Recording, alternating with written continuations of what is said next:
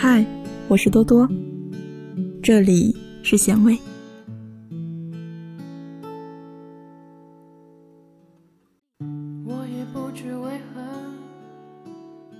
爱情的确需要想象力。朋友爱上了一个人，爱得死去活来，直到那个人与他分手，他仍然每天伤心欲绝。我问他：“你真的这么爱他吗？他真的这样可爱吗？”朋友想了很久，才回答我说：“我爱他，就像我是一个音乐家，他是我的听众，我对他演奏我心中的音乐。我爱他，不是因为他多么的出众，多么的美，而是因为他让我有了灵感。”有人问：“为什么爱需要想象力？”我想，那是因为爱的本质是精神的能量。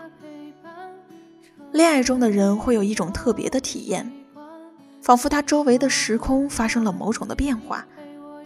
当与相爱的人在一起时，他周围的空气变得格外的稠密，他的时间也被压缩了。几个小时就像短短的几分钟那样骤然划过，毫无阻力。爱因斯坦用相对论来说明这种现象，而我想，这就是爱情的魔力吧。挪威的森林里，绿子和渡边的一段对话，让我感觉非常的可爱。最最喜欢你，绿子，什么程度？像喜欢春天的熊一样，春天的熊。绿子再次扬起脸，什么春天的熊？春天的原野里，你正一个人走着，对面走来一只可爱的小熊，浑身的毛活像天鹅绒，眼睛圆鼓鼓的。他这么对你说道：“你好，小姐，和我一块儿打滚玩好吗？”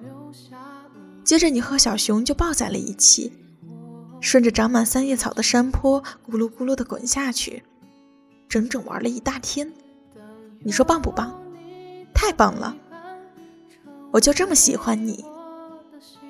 看，渡边在对绿子表达爱意的时候，用了许多的想象：春天，熊，长满三叶草的山坡，这些意象。完全是凭空捏造的事物，但他们却将两颗彼此靠近的心牵到了一起，为恋爱中的人营造起了一个结界，将世界变成两个人的异次元空间。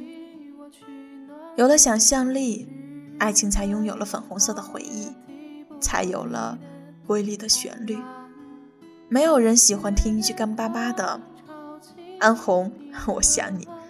我想你想的睡不着觉，因为这句话里面没有任何想象的余地，只有直白掉渣的欲望。爱需要想象力，也因为你爱的人并不完美。爱情之道在于自我满足，而不是期待对方来满足自己。如果你认为爱人必须是最美的，那么你就每天夸他一百遍。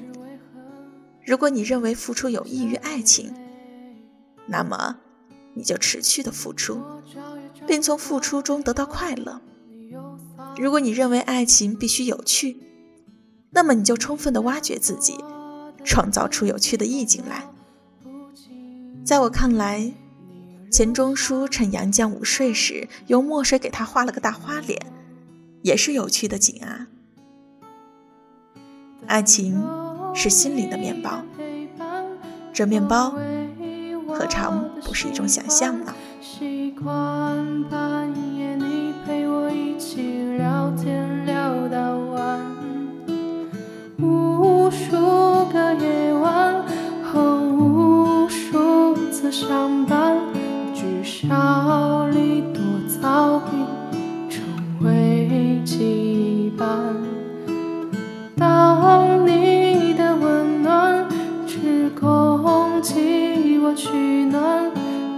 mm.